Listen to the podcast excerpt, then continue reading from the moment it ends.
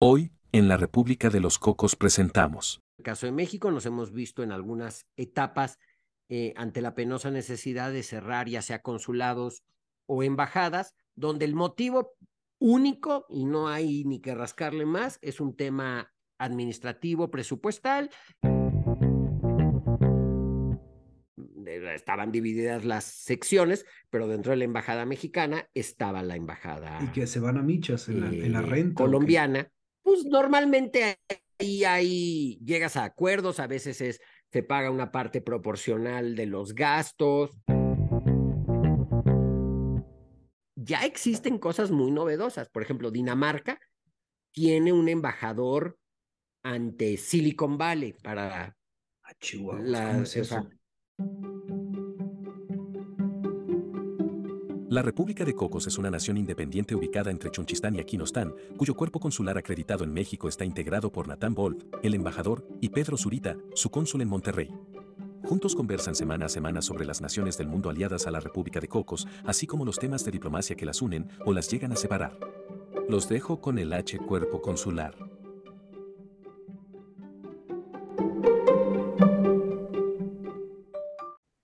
Hoy, como siempre, le damos la bienvenida a este podcast dedicado a la geografía, a la diplomacia, a las relaciones diplomáticas y a todos esos temas que generan mucho infotrash que usted y nosotros le gusta acumular. Yo soy Pedro Zurita, el cónsul cocotero en la ciudad de Monterrey y con mucho gusto presento al embajador de la República de los Cocos en la Ciudad de México, Natán Wolf. Qué gusto saludarte, querido cónsul cocotero. Y para que los que nos escuchan vean que sí los escuchamos nosotros a ellos también, el capítulo, el tema de hoy está inspirado en una petición que nos hizo eh, nuestro seguidor, arroba Carlos Iván bajo sea. Él nos preguntaba por el procedimiento con que se cierra una embajada. Y eso nos da pie a extender lo que ya platicamos en episodios pasados sobre cómo funcionan las embajadas. Si no lo han escuchado antes, les sugerimos que también se den una vuelta por el episodio 5, dedicado a generalidades sobre embajadas y consulados. Y pues Carlos Iván se puso en contacto con nosotros a través del Twitter y nosotros se los comentamos a ustedes también para que se metan y nos eh, establezcamos una relación más directa a través de esa cuenta que es arroba rep de los cocos. Ahí nos vemos también. Em, de este episodio que nos platicaba el embajador, hubo muchas cosas que no alcanzamos a comentar. Eh, realmente el tema de las embajadas y de los consulados es un tema bien rico, bien interesante que a mí me fascina y que el embajador le sabe muy bien con años este, en, en el Servicio Exterior mexicano. Así que lo voy a aturdir con algunas preguntas, embajadora. Espero que me perdone por ellas. Y para empezar, eh, atendiendo la, petición de Carlos Iván, ¿hay algún procedimiento establecido para cerrar una representación diplomática? ¿Se sigue ahí algún catálogo de pasos que se tiene que seguir? Claramente que hay que distinguir el, y lo que es más importante es el motivo por el cual se cierra la, la embajada.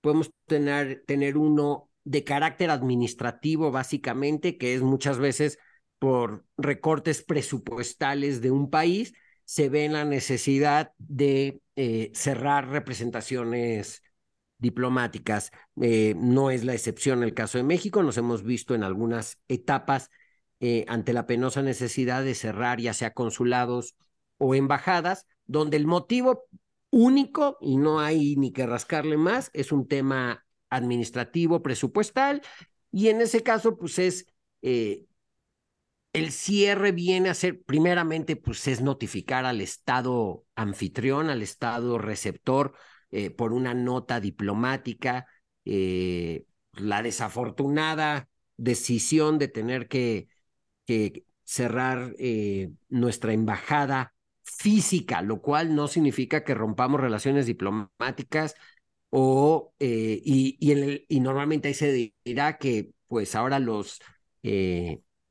Los intereses de México ante esa nación serán tratados por la Embajada de México en tal o cual lugar que esté cercano, cercano ahí y donde el embajador en ese lugar se, habrá que solicitarle un beneplácito para que este, este estado receptor, donde estamos hablando de la embajada, lo reciba como embajador de México eh, concurrente en su país, pero residente en un país, en un país cercano. Oye, en términos muy coloquiales, ¿se agüita el país que pierde esa representación? Es decir, digamos, la República de Cocos tenía embajada en, en Zimbabue y la tenemos que cerrar. El gobierno de Zimbabue se agüita, así como que dice, híjole, no, ya no me quieres. Pues, o... Claramente nunca es, nunca, nunca es una buena noticia. O sea, la verdad es que siempre es algo eh, pues, que no agrada a nadie, que preocupa. Eh, bueno, de hecho hay países eh, pues, donde el tema económico y, eh, no es el más importante y que hasta te ofrecen ellos cubrir costos administrativos o darte una, pues, una propiedad, no lo sé, o sea, pero ante eso, pues también tú puedes, tú tienes que tener el, el, este, pues, o sea, no, no es de que, no me estoy yendo para que me regales algo, para que tal, o sea, es en mi presupuesto, en mi manejo de mis cuentas, desafortunadamente me veo la necesidad de tal cosa, lo cual no significa que la relación vaya a bajar de nivel, nada más es eh, un movimiento administrativo. Y pues en estas cosas no se dicen ese tipo de cosas, sobre todo si sucedieron o, quien, o los actores siguen por acá, pero por ejemplo uno donde los actores ya no siguen por acá, eh, quienes conocen la Ciudad de México, pues, tendrán presente que una de las embajadas más este, llamativas y bonitas y grandes que existe en la Ciudad de México es la Embajada de la República de Cuba, misma que fue dada al, al gobierno de Cuba por el entonces presidente Luis Echeverría Álvarez, eh, como un ejemplo de hermandad y, les dio, les dio, les dio la sede de esa, de esa embajada. O sea, les regaló el terreno, les regaló el edificio. Por lo que entiendo, digo, a menos de que alguien de que nos escuche me corrija, según yo, regaló la embajada como tal. Ok. La construcción y todo. Pero ahí sí, eh, el terreno seguro, lo otro a lo mejor luego lo busco por andar de bocón, pero hasta donde entiendo sí. Eh, ahí en ese caso, pues cerrar es como cuando cierras, yo creo que cualquier negocio es, si eres dueño de la, de la propiedad, pues tendrás que venderla. Si eres eh, quien lo renta, pues tendrás que hablar con, con, con, tu casero y pues decirle que desafortunadamente se, se entrega la, la propiedad lo cual aplica también, ah, bueno, esto nos lleva a algo. Cuando los diplomáticos, cuando, sobre todo cuando rentan, digas a uno, dos o tres años de renta para mantener el precio, no sé qué, normalmente se incluye algo que se conoce entre diplomáticos como la cláusula diplomática, que es que tú no vas a, a, decir que porque soy diplomático ahí te dejo tu, tu propiedad cuando yo quiera, sino que este, cumplo como, persona que te está rentando una propiedad, y que el único motivo por el cual te podría devolver antes del término de un contrato la propiedad es, pues, uno, el cierre de la embajada como tal, y por lo tanto yo, funcionario, funcionario diplomático, me tengo que, retirar, o se me notifica de manera repentina un cambio de adscripción como funcionario diplomático. Lo otro es también, pues empiezas a tener que, sobre todo, pues, a resguardar tus archivos, tu información eh, diplomática, la cual pues, se mandará por valija diplomática, muy probablemente eh, algunas cosas a la capital, es decir, en este caso a la Ciudad de México, y en otras a lo mejor a la que se decida será la embajada que tome la responsabilidad de la relación diplomática eh, con ese país del que está cerrando la, la embajada, cumplir con todas tus obligaciones, pues, no dejar deudas, eh, recoger todo, retirar los escudos oficiales, entregar al gobierno anfitrión pues las placas diplomáticas que se te dieron, los documentos, licencias o demás que se puedan tener y pues cerrar bien el, el, el tema administrativo de la embajada. Ese sería yo creo el más común, el más no, no común porque suceda frecuentemente, sino el más normal eh, que se puede ver. ¿Y qué pasa con, con la gente? Es decir, supongo que hay empleados locales. Colaboradores con los empleados locales. Exactamente. la gente local, pues, pues no sé si, si se les da eh, una carta de, de recomendación? ¿Y, qué pasa con la gente del Servicio Exterior Mexicano? ¿Se asignan a otra embajada o, o regresan a la capital o qué? No, normalmente, normalmente es este, eh, digo, al personal local se le liquida eh, conforme a la legislación laboral local. Eh, la verdad es una pena cuando esto sucede, pero pues no hay otra, no hay otra posible solución. Y al personal diplomático mexicano se le reasigna a otra embajada o se le manda de regreso a México, dependiendo la situación de cada uno. la verdad es que es como cerrar, nunca va a ser agradable, pero es como cerrar cualquier negocio. Donde se empieza a complicar un poco más es cuando el cierre de la embajada se debe a algún otro tipo de, de circunstancia. Eh, uno puede ser sobre todo el tema de seguridad. Eh, pues, no sé, muchas embajadas eh, con el inicio de la guerra en Ucrania desalojaron las, las embajadas en Kiev debido al, al, al enfrentamiento bélico en muchos casos es como en stand-by, o sea, eh, las cierras, pero luego vuelves o, te das un tiempo para ver qué pasa y normalmente se dejan personas, normalmente, aunque la embajada en teoría está cerrada, acaba viendo a veces, muchas veces personal, pues resguardando eh, el equipo, resguardando materiales delicados, resguardando otro tipo de cosas. Eh, ese es muy incierto porque pues, ese dependerá mucho de la evolución del tema, del tema de conflicto que puede generar eh, el, desalojar una, una misión diplomática. Y el otro motivo yo creo que sería el deterioro de las relaciones diplomáticas, el cual lleva muchas etapas. Eh, a veces no es tanto deterioro, a veces es un conflicto pasajero, a veces sí es algo más profundo, eh, normalmente cuando a un país le molesta algo que dijo o hace otro país con el que mantiene relaciones diplomáticas y con el cual se tiene una representación diplomática, pues, eh, eh, entre, y eso lo hemos hablado en otros capítulos, pues es, mandas llamar a consultas a tu embajador, entonces le dices que se regrese a México para eh, hablar del tema, pero en, realidad es una medida de demostrar tu molestia, tu enojo hacia una situación en, en particular. Otra es, eh, mandas llamar em, al embajador o embajadora acreditado en tu país pues, para hacerle saber que estás molesto por tal o cual o a pedirle mayores explicaciones sobre alguna, alguna situación. Posteriormente, eh, también depende de qué lado salga, existe el retiro de, del embajador. Eh, yo, país eh, que tengo relaciones contigo, pues estoy muy molesto por X o Y, o y razón y eh, mando traer a mi embajador, ya no a consultas, sino ya retiro a mi embajador, dejo un encargado de negocios, que es decir, le bajo el nivel a, a mi embajada en tu país hasta ver qué pasa.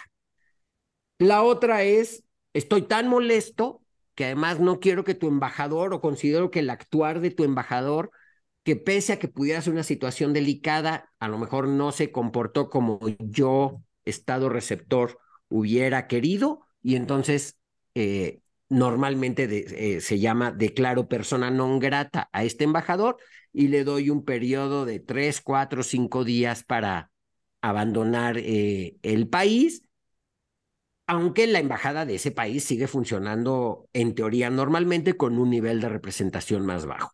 Cuando esto sucede, y no siempre, pero eh, lo, lo, más normal es que si un país declara persona non grata o expulsa a un diplomático de su país, hay la respuesta del otro país haciendo algo, algo similar. Y esto eh, obviamente tensa las relaciones diplomáticas, pero no significa un rompimiento como tal de, de relaciones diplomáticas. Si todo continúa y finalmente se rompen relaciones diplomáticas, pues sí hay que eh, hacer el cierre de, de, la embajada. Y aunque la situación, cuando rompimiento de relaciones diplomáticas puede llegar a ser tenso, normalmente se conceden las cortesías de tiempo y demás para poder ¿Y qué es una cortesía terminar todo. Pues ahí sí que dependerá, todo es Ahí sí no, no es, no es que exista un, un, tiempo fijado. o, o, luego, pues si todo es, a lo mejor si todo es tan complicado o, o llega a ser, pues a lo mejor hasta medio violento el rompimiento, eh, normalmente se le pide a un tercer país que funja como representante de los intereses de este país en, en este caso. O sea, es decirle, eh, pues, oye, yo estoy rompiendo relaciones diplomáticas con, con tal, te pido que por favor tú funjas como representante de los intereses de mi país en ese país, pues en tanto vemos procedimientos y demás, y entonces normalmente es una labor de mediación y facilitación que hace ese tercer país. Esa era una pregunta que, que, te quedara hacer. ¿Qué tan común es eso, que haya esa labor de mediación entre un tercero? Porque yo recuerdo muy claramente el caso de la Embajada Suiza en Teherán, que es quien atiende los intereses gringos. Em, pero pues ya ha sido desde hace, pues, desde la revolución, o sea, 30 años. ¿Qué, sucede eso en otros lados en donde hay un tercero que esté funcionando como intermediador o son casos únicos? Eh, mira, ese, esos casos son muy particulares porque pues, son Estados Unidos quien está de por medio y se acaba, pues, no sé, de extender la situación. Normalmente cuando se da un rompimiento de relaciones diplomáticas, no hay más allá de un tema coyuntural o cosas esporádicas, mayor interés para ese, para ese, tercer, para ese tercer país. Lo que sí, lo que sí sucede después eh, de esto es ver quién lo va a hacer, pero el otro caso es, por ejemplo, los intereses de Estados Unidos en Cuba o los intereses de Cuba en Estados Unidos en su momento también, y que sea de tan permanente, yo creo que solo es en el caso de Estados Unidos, honestamente. No, no creo que suceda una situación así durante mucho, mucho tiempo. En su momento, eh, cuando México rompió relaciones diplomáticas con, con, el, con el Chile de Pinochet, pues hubo que recurrir a un tercer país que pudiera ver por los intereses de México y de los mexicanos en, en Chile hasta ante este rompimiento se de cerró, o sea, la, la, embajada mexicana en Chile se cerró entonces. Sí, no, durante el gobierno, durante el, eh, los años de Pinochet no hubo. Ah, pues mismo caso con España también, ¿no? Con, con la época, en la época franquista creo que no había embajada de México, ¿no? Correcto. Entonces es exactamente como, como viene a suceder. Entonces ahí le pides, y normalmente si llega a haber algún caso eh, esporádico, puedes este, recurrir a, esa, a, ese, a, los buenos oficios, a la intermediación de ese, tercer, de ese tercer país. En el caso de Estados Unidos, y debido a qué es Estados Unidos y cómo son sus conflictos diplomáticos, luego se acaban perpetuando mucho de estas, de estas situaciones, o más que perpetuando, alargando por tiempo indefinido. Fíjate, te iba a preguntar que eh, en todo este proceso que dices de cómo se va escalando esta, por así decirlo, esta crisis diplomática entre que eh, llamas a consultas, eh, eh, lo declaras non grato, cierras la embajada. Te iba a preguntar si México había tenido que cerrar embajadas, pero pues ya creo que ya más o menos lo fuimos comentando, ¿no? En el caso de Chile se cerró, en el caso de España. ¿Te acuerdas algún otro caso en donde México hubiera decidido terminar con las relaciones y ceder y, y cesar, cesar relaciones y cerrar embajada? Por ejemplo, no teníamos con, con la Sudáfrica del apartheid, pero no creo que hayamos tenido embajada. ¿Y con China? Eh, ahí. Eh, con China tampoco había embajada hasta el, creo que no tuvimos relaciones diplomáticas hasta el 75, si no me, si no me equivoco. O sea, ni siquiera con la China republicana, con la China nacionalista. Muchas de esas preguntas surgen porque eh, también hubo una persona que eh, hace unas semanas cuando empezó el problema entre México y, Perú, eh, circuló un video en donde se estaba quemando la bandera, o se estaba incinerando la bandera y decían que era porque se estaba cerrando la embajada de México en Perú, lo cual era falso. Pero, ¿por qué se incineran las banderas? ¿Tú sabes? Ese en realidad no es un tema de relaciones internacionales. Eso en realidad es existe en México una ley que se, se, llama la Ley sobre el Escudo, la Bandera y el Himno Nacionales, y en su artículo 54 bis Dice, cuando se requiere destruir alguna réplica de la bandera nacional, se hará mediante la incineración en acto respetuoso y solemne de conformidad con las especificaciones que el reglamento correspondiente determine. Entonces, no, no, es, no era un tema diplomático, sino era normalmente eh, no tiras a la basura una bandera, o sea, si ya se decoloró, si se rasgó, si no está en buenas condiciones, se tiene que incinerar conforme a la ley mexicana y hay un procedimiento para hacer esa ceremonia de incineración de la, del lábaro patrio, pero no, no es un tema diplomático. Y otra pregunta para usted, embajador. Em, ¿Existen embajadas, existen embajadas que sean compartidas por dos o más países? ¿Es común eso? Eh, no es común, pero sí existe. Y que luego muchas veces es hasta como para eh, para compartir gastos. Eh, de hecho, por ejemplo, la oportunidad que tuve yo de ser embajador de México en Singapur, por un acuerdo en el marco de la Alianza del Pacífico, la embajada de Colombia estaba dentro de la embajada mexicana.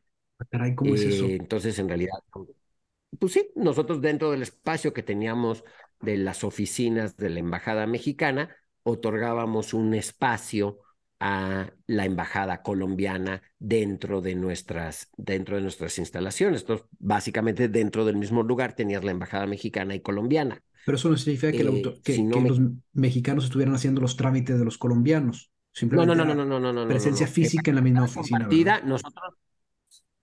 Sí, no, teníamos funcionarios diplomáticos colombianos dentro de la, va, no en nuestro lado, pero sí dentro de la embajada, estaban divididas las secciones, pero dentro de la embajada mexicana estaba la embajada. Y que se van a michas en la, eh, renta. Colombiana. Pues normalmente ahí, ahí llegas a acuerdos, a veces es, se paga una parte proporcional de los gastos, o es un acuerdo de aquí, eh, yo estoy dentro, o sea, Colombia está dentro de México, pero en otro país México está dentro de la de Colombia, o alguna embajada donde estén funcionarios eh, de los cuatro países miembros de la Alianza del Pacífico, eh, también se, ha dado, se, dan, se dan esos casos. Ahora, no es lo común, no es tan, tan frecuente que suceda, pero la verdad es que también es una forma de permitir cuando sobre todo cuestiones presupuestales o a veces la intensidad de la relación no da para todo un, un establecimiento de una embajada, eh, poder sí tener una presencia importante en otro, en otro país. Entonces, sucede. Mientras que lo ibas platicando, me, me, acordé de otro caso que me tocó ver en, en Puerto España, la capital de Trinidad y Tobago. Me sorprendió mucho ver que en la misma, eh, en el mismo domicilio estaba la embajada de Francia y de Alemania, lo cual me pareció una locura, porque pues potencias antagónicas de la Unión Europea compartiendo el mismo edificio y, una placa, eh, o sea, en la, en la pared de, entrada estaba una placa que decía que era Ambassade France y una placa que decía, quién sabe cómo se dice, embajada en, en alemán eh, de Deutschland. Muy curioso, me llamó mucho la atención. Entonces, ¿tú te acuerdas si México, además del caso este de Singapur con Colombia, tiene alguna otra embajada compartida? Aquí es nuevamente nuestro cónsul cocotero me... Te ponen aprietos. Me agarra embajada. Creo que la de Ghana es de los cuatro países, ah, pero no la... O sea, de, de, los cuatro países de la Alianza del Pacífico. Sí, según yo, ahí están los cuatro en esa. Sí, fíjate que con razón vi una foto de quien fuera embajador de México en Ghana, mexicano, y, y había una reunión con algún otro miembro este, de algún país cercano que, que había ido de visita y aparecían las banderas de otros países latinoamericanos y se me hizo muy extraño, no entendía, pero es eso que dices tú seguramente. Es que, es, es, que, por ejemplo, ahí era al revés. Ahí Colombia ya tenía una embajada en, en Acra y con el tema de la Alianza del Pacífico y esta optimización de recursos, ofreció las instalaciones y entraron, en este caso, los otros tres países, México, Perú y, Chile. Eh, y ahí es como funcionaba. De hecho, tristemente, el embajador del que tú hablas falleció hace poco eh, estando en funciones como embajador en Ghana.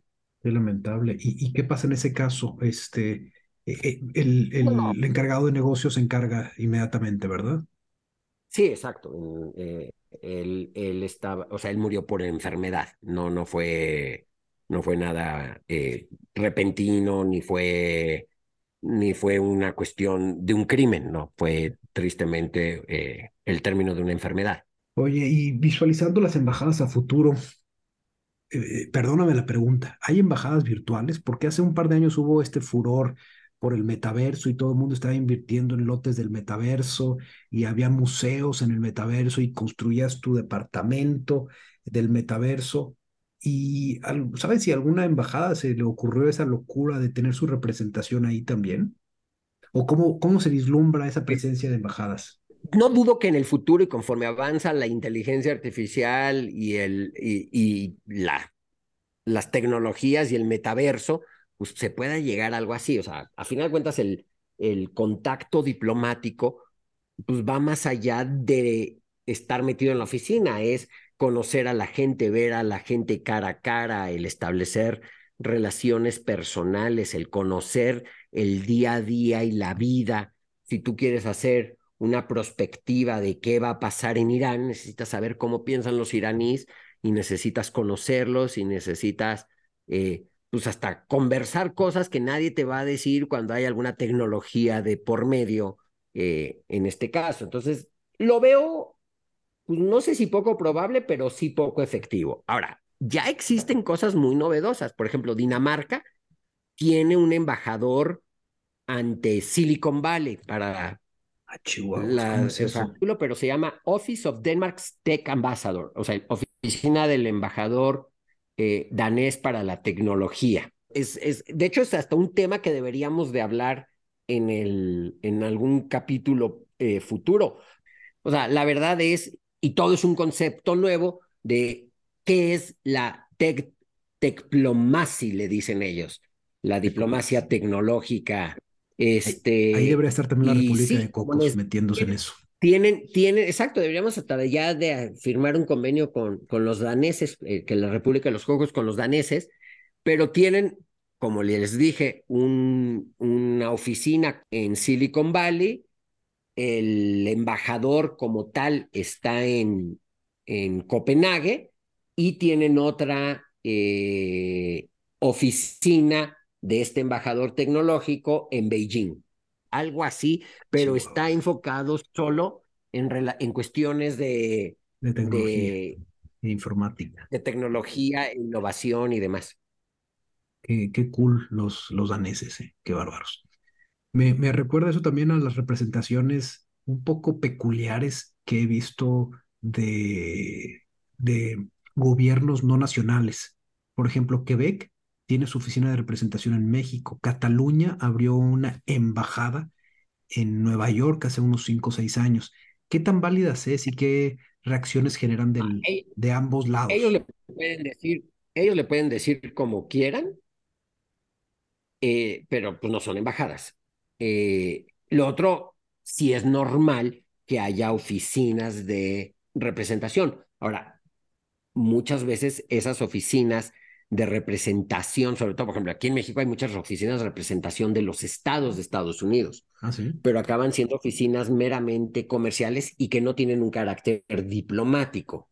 Eh, la verdad desconozco si la delegación de Quebec tiene rango diplomático. Creo que no, pero habría que investigar. Y por eso de Cataluña también me sorprendió mucho porque anunciaron que iban a abrir embajada en Washington y embajada en no sé qué otro lado. Y dije, oye, ¿qué va a decir el, el Estado español al respecto? ¿Que están usurpando funciones o, qué? Es como si de repente Yucatán quisiera poner su embajada en, en, en, en Cuba. Em, pues hay mucho que platicar de las embajadas, sin duda alguna. Por mientras, déjenme decirles que esto fue un episodio más de la República de los Cocos, su H Cuerpo Consular en Monterrey, es decir, solamente Yomero, les agradece mucho la atención y deseo Deseo que hayamos rellenado ese disco duro de ustedes llamado cerebro con pura info trash de calidad. Nuestro objetivo es despertar pasión y curiosidad por el mundo diplomático y las relaciones que hay entre las naciones. Si lo hemos logrado contigo, que nos escuchas, avísanos, nos dará mucho gusto saberlo. Recuérdenlo, arroba rep de los cocos en Twitter. No olviden comentarnos qué va bien, qué va mal y qué más les gustaría que platicáramos. La próxima semana eh, estaremos con un nuevo capítulo con ustedes. Por ahora nos despedimos y les deseamos una buena vida. Nathan Wolf fue diplomático de carrera por más de dos décadas. Fungió como embajador mexicano en Singapur concurrente en Brunei y Myanmar. También fue cónsul general en Minneapolis-St. Paul y tuvo diversas posiciones en Cancillería en Ciudad de México, Montevideo y Washington.